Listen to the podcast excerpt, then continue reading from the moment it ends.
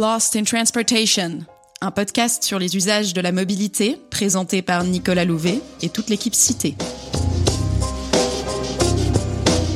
Se déplacer, c'est réaliser des activités, parcourir des quartiers, rencontrer des gens, se dépenser ou se reposer, s'énerver ou se détendre.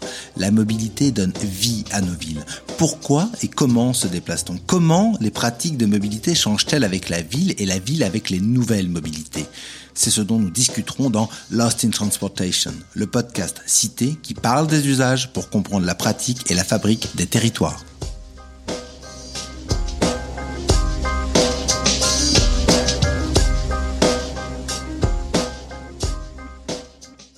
Trop de pollution, trop de congestion, trop d'émissions, la voiture n'a pas bonne presse. Mais le problème est-il la voiture en elle-même ou la manière dont on s'en sert? Est-il possible d'en faire un usage plus rationnel? C'est le parti pris de l'autopartage, partager les voitures pour en réduire les coûts et les nuisances. Et pour le comprendre, nous vous avons proposé une série de Lost in Transportation en quatre épisodes. Nous avons compris que l'autopartage, c'était tous les avantages de la voiture sans ses inconvénients. Mais l'analyse de son business model a montré le terrible dilemme auquel sont confrontés ces opérateurs. Tant que l'offre dépasse la demande, tout va bien. Dès que la demande rejoint l'offre, rien ne va plus. Bref, parce que l'équilibre économique des services d'autopartage est très fragile, son avenir reste finalement très incertain.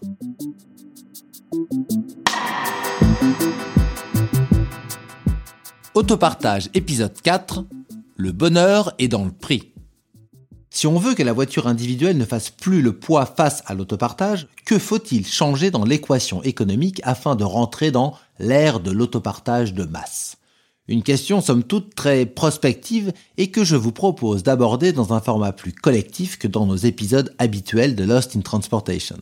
Ainsi, François Adou, Julie Chrétien, Abigail Nivois, Clarisse Horn et Adrien Bajol chef de projet et chargé d'études chez Cité, se joignent à moi pour débattre de l'avenir de l'autopartage.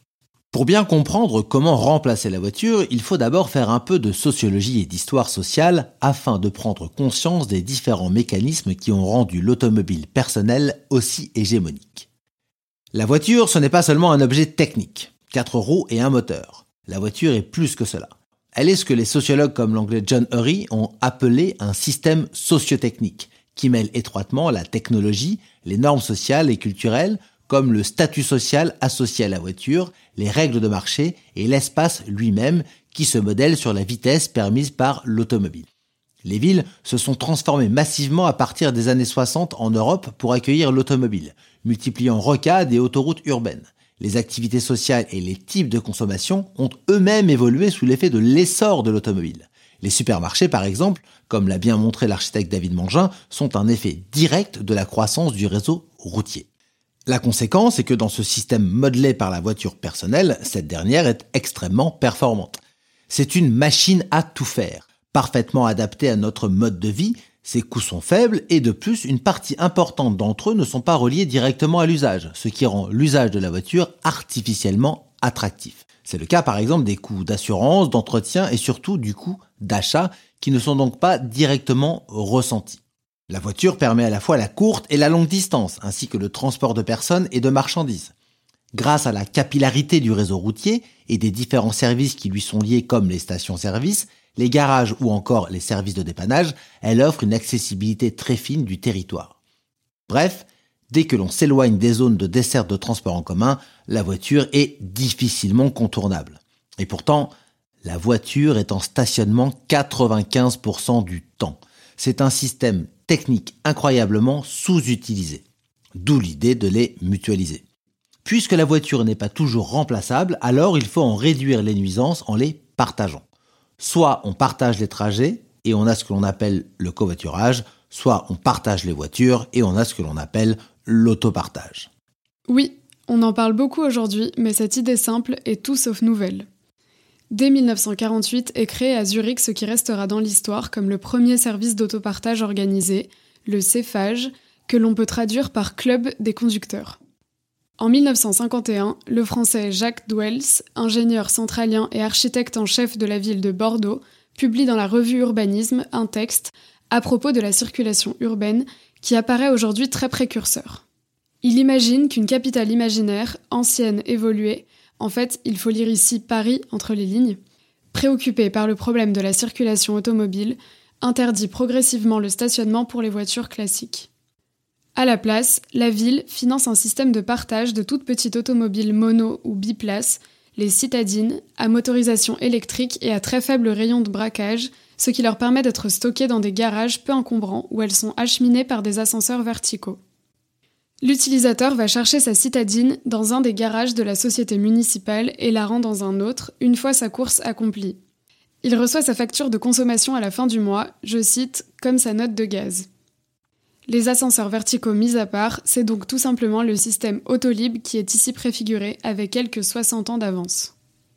Certes, mais il faudra quand même attendre encore 20 ans avant de voir le lancement d'expériences pilotes comme le projet Minicar à Philadelphie, Procotype à Montpellier, à savoir la première expérience réelle d'autopartage à la française avec des Simcamil, ou encore Whitcar à Amsterdam, ou encore le projet Star à San Francisco. Dans les années 1980, l'autopartage connaît un second souffle. Deux modèles se font face, symbolisés par deux systèmes d'autopartage qui existent d'ailleurs toujours aujourd'hui. Le modèle coopératif prospère en Suisse sous l'impulsion de Mobility Car Sharing Switzerland, aujourd'hui Mobility Car Sharing, qui compte environ 2000 voitures. Et puis à ce premier modèle s'oppose celui d'entreprises à visée lucrative, dont l'un des fleurons est l'entreprise allemande Start Auto Drive, aujourd'hui Green Wheels. Mais l'autopartage ne décollera jamais vraiment. En cause, un modèle d'affaires souvent très fragile, des difficultés administratives nombreuses ou encore une mauvaise adéquation de l'offre de voitures avec la demande locale de déplacement. Des problèmes qui perdurent aujourd'hui. Mais alors, si l'autopartage stricto sensu a tant de mal à trouver son modèle, pourquoi ne pas élargir le propos à d'autres types de services, comme la location traditionnelle? Notre problème, c'est de rationaliser l'usage de la voiture, en augmentant le nombre de personnes par voiture. L'autopartage est un des moyens, c'est sûr, mais il y en a beaucoup d'autres. La location traditionnelle, comme le propose par exemple Hertz, Avis, Budget, Eurocar, etc., revient aussi à partager une voiture entre plusieurs clients. En fait, tous les services automobiles contribuent à augmenter ce ratio. L'autopartage qui consiste à partager une voiture, le covoiturage qui consiste à partager un trajet, la location traditionnelle, la location revisitée comme le fait Virtuo, mais aussi le taxi ou le VTC. Oui, sauf que dans le cas du taxi ou du VTC, on partage une voiture, mais aussi le chauffeur qui va avec. Tout à fait. Et c'est d'ailleurs pourquoi ces services répondent à des besoins spécifiques. Ils sont plus chers au kilomètre, ce que l'on comprend facilement puisqu'il faut payer le chauffeur. Mais en échange, ils permettent de se déplacer lorsque la conduite est difficile, par exemple pour des personnes âgées, la nuit ou après une soirée arrosée. Bref, le taxi et le VTC sont un cas un peu particulier, mais pour le reste, on peut dire que tous les services automobiles permettent de mutualiser l'automobile. D'accord, les services automobiles permettent d'augmenter le nombre d'usagers par voiture. Mais est-ce que c'est vraiment cela l'objectif des politiques publiques? Du point de vue du bien-être public, en réalité, le but à atteindre est plus ambitieux que cela. Car ce que l'on cherche à faire, c'est plutôt réduire le nombre de voitures nécessaires pour le transport de personnes. Moins de voitures, c'est moins de pollution émise durant la phase de production de ces véhicules, et moins de places occupées dans les centres urbains, où l'espace est rare. Donc pour que les services automobiles soient réellement vertueux, il faut qu'ils soient en mesure de permettre aux usagers de se passer complètement de leur automobile personnelle, pour ceux qui n'en ont pas, et de s'en débarrasser pour les ménages déjà motorisés. Pour cela, il faut assurer une couverture complète des trajets motorisés et fournir en quelque sorte une assurance mobilité. Oui, c'est une belle idée, mais il faut quand même garder à l'esprit que cette couverture automobile universelle ne pourra pas être rentable pour les plus gros rouleurs. Parce que, quoi qu'on en dise, les coûts variables de l'automobile particulière sont relativement faibles comparés aux coûts de ces services automobiles. Il ne faut donc pas trop compter sur ce genre de solution dans les espaces qui sont structurellement dépendants de la voiture. Dans le rural, par exemple, la voiture personnelle est très difficilement remplaçable, du moins à moyen terme.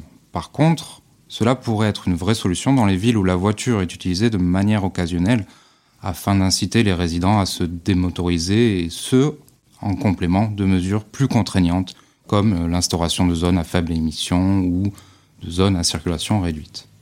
Mais même en ville, les services proposés ne sont pas encore bien adaptés à la demande. Pourquoi est-ce qu'un habitant de Paris, par exemple, conserve une voiture? L'une des raisons, c'est la présence d'enfants qui multiplie le nombre de trajets et rend malaisé et cher l'usage des transports en commun. Alors pour cela, les services automobiles peuvent dès maintenant être une solution à condition de se placer à des niveaux de prix suffisamment attractifs. L'autre raison qui fait que l'on garde une voiture, ce sont les vacances, les week-ends et les excursions.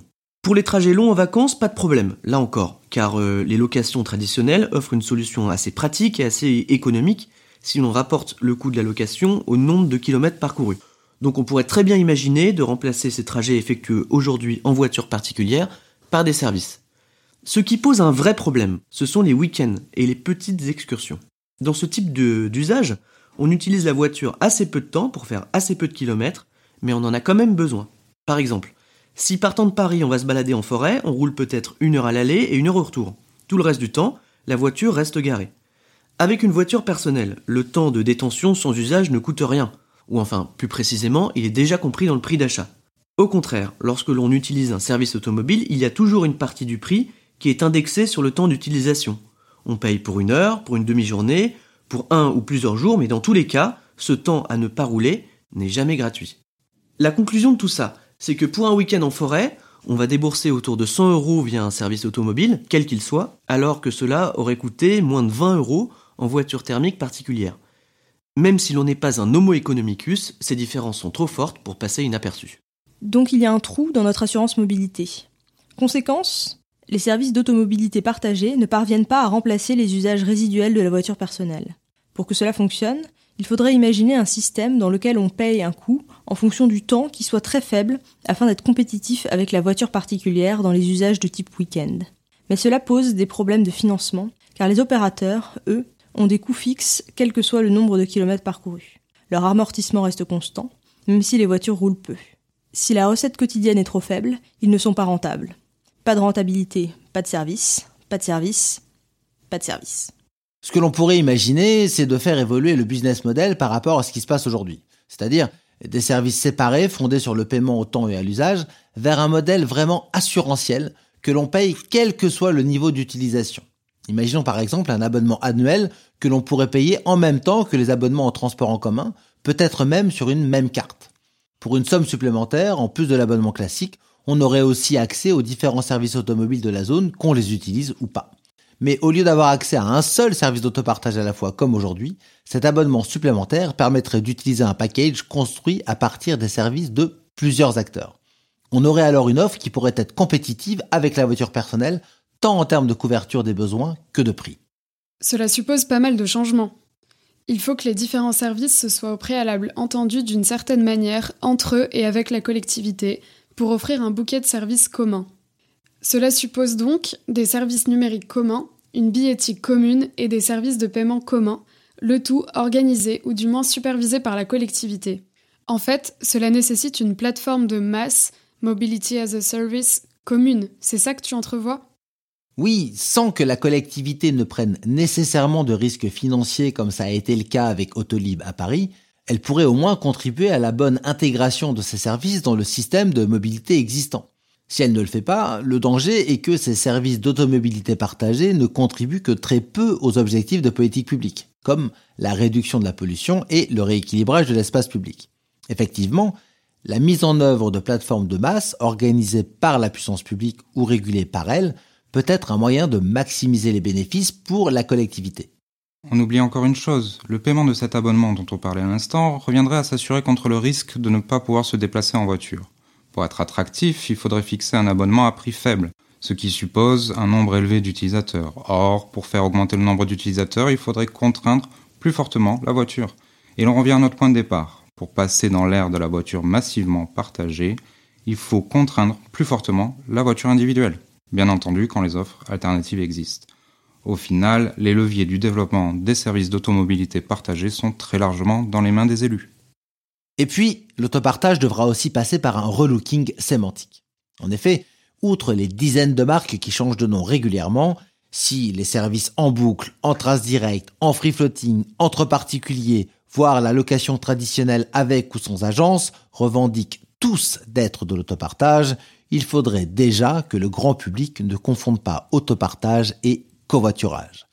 Bref, il faudrait trouver un nom à la fois universel et compréhensible et en ce sens, Autolib, c'était pas si mal.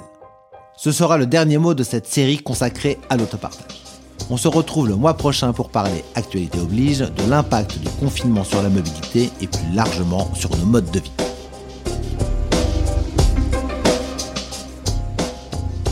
D'ici là, n'hésitez pas à retrouver dans la description de ce podcast toutes les références qui ont nourri cet épisode. On se retrouve dans un mois pour un nouvel épisode de Lost in Transportation. D'ici là, n'hésitez pas à nous rendre visite sur notre blog. À bientôt!